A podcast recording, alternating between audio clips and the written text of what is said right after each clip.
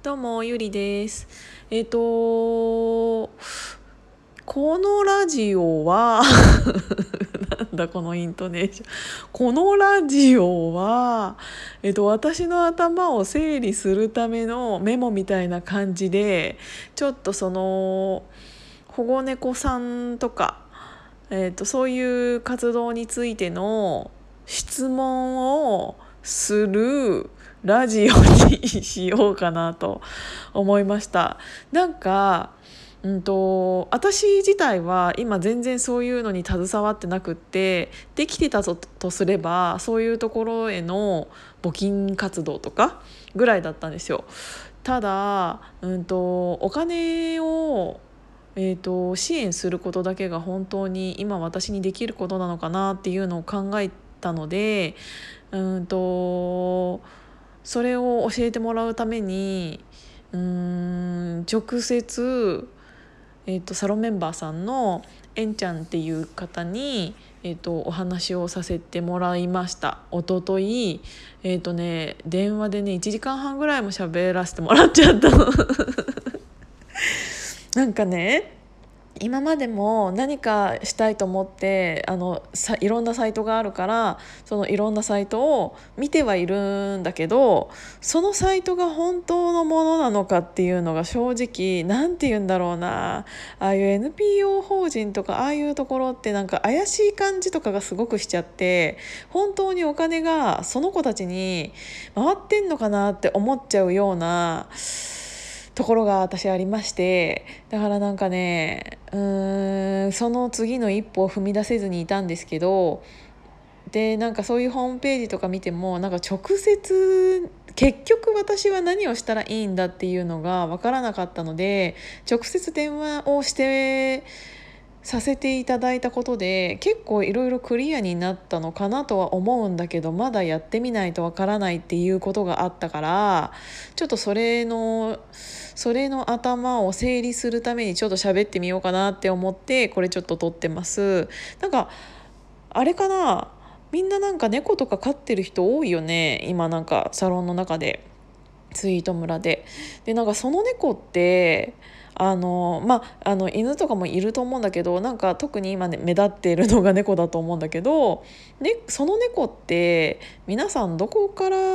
購入されたのか譲ら譲り受けたのかっていうのってどのぐらいの割合なんだろうなと思ってそのえんちゃんっていう人とお話しさせていただいて。た時に知ったのが今でも日本国内だけで3万頭っていう3万頭っていうのが3万匹の猫ちゃんが、うん、と殺処分をされている。方や一方、えーと、ショップペットショップで売るためには繁殖活動が行われているっていう殺しているのに産まさせてるっていうその仕組み自体がそもそもおかしいよなと思って。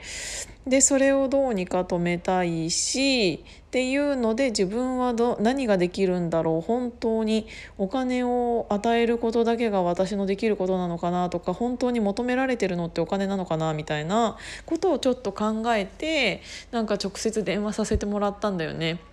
であのちょっといろいろ詳しいことを話そうとすると結構長くなっちゃうからとりあえずこのラジオ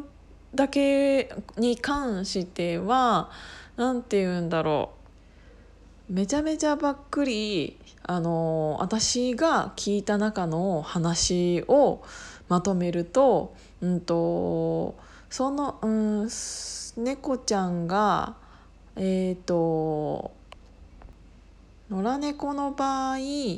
えーと、勝手に野良猫同士で繁殖が進んじゃったりすることでうんと、新しい命が生まれてしまってそれで、えーと、保護団体に保護されて殺処分されるっていうのとかあとはやっぱりそもそも外の世界で生きてるといろんな害虫とかがいるから病気になりやすくなっちゃって、えーとそういうので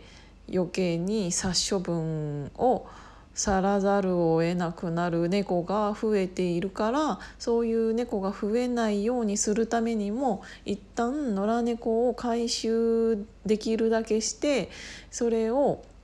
えーと、直接、えーと、里親さんを探すまでの時間がかかるから里親さんを探すまでに一時預かりさんっていう人が必要で。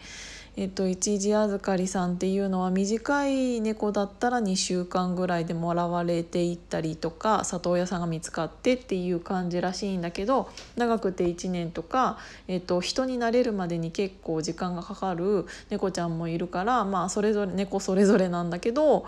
うんと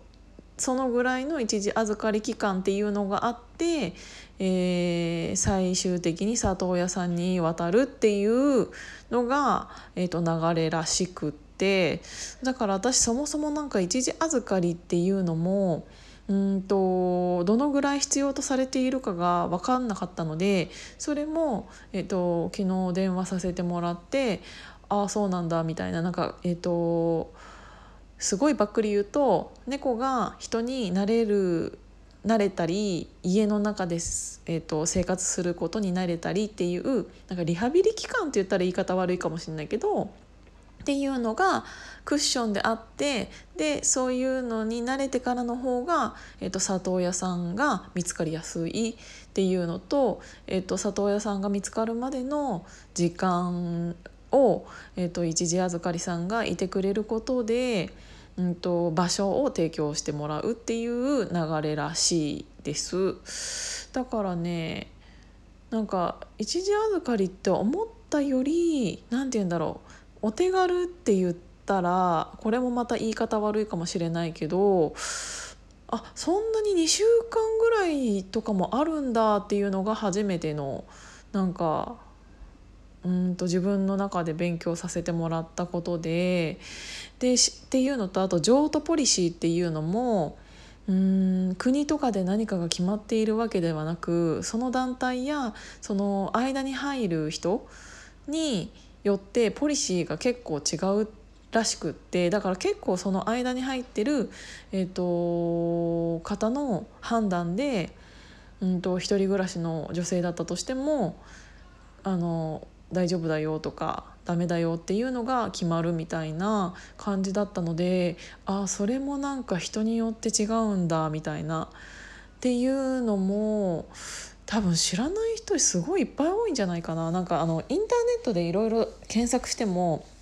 なんかやっぱりね文章がめちゃめちゃ長いし難しそうなの。でなんかね結構読んでみたんだけど私結構ねあのー、すごく頑張って読んだもののなんかもう長すぎて一番最初何言ってたっけっていうのを忘れてしまうぐらいだったから なんか私のね頭が悪いのかっていうでもそれだけじゃないなんかもうちょっととやっぱり声とかでなんか説明を受けた方がみんな、えーと、一時一時預かりさんっていうのが増えるんじゃないかなと思ってだからそのえんちゃんっていう人は、えーと、その私と電話をさせてもらった次時は「え絶対私でもヒマラヤやらないけどね」みたいななんか喋るの本当に苦手だからとか言ってたのに次の日の昼ぐらいになんかアップしてて ややれてんじゃんみたいな しかもはじ初め初めでなんか喋れないって言ってて9分50秒喋ってたからあもうなんか。あこれ喋れてんなみたいな感じだったんだけどなんかそういうのであのヒマラヤでねえっと、このコメントにリンクを貼っておくのでその人の。あの直接そういうのをやってる人となんかやり取りできるところってなくないですか？しかもなんか言葉でなんかメールとかになっちゃうとまた堅苦しくなっちゃったりとかなんかやっぱり文章って難しいなと思って捉え方によっても違うからっていうのがあるからちょっとねなんか直接興味ある人は聞いてみていいんじゃないかなって思います。なんか私ができることは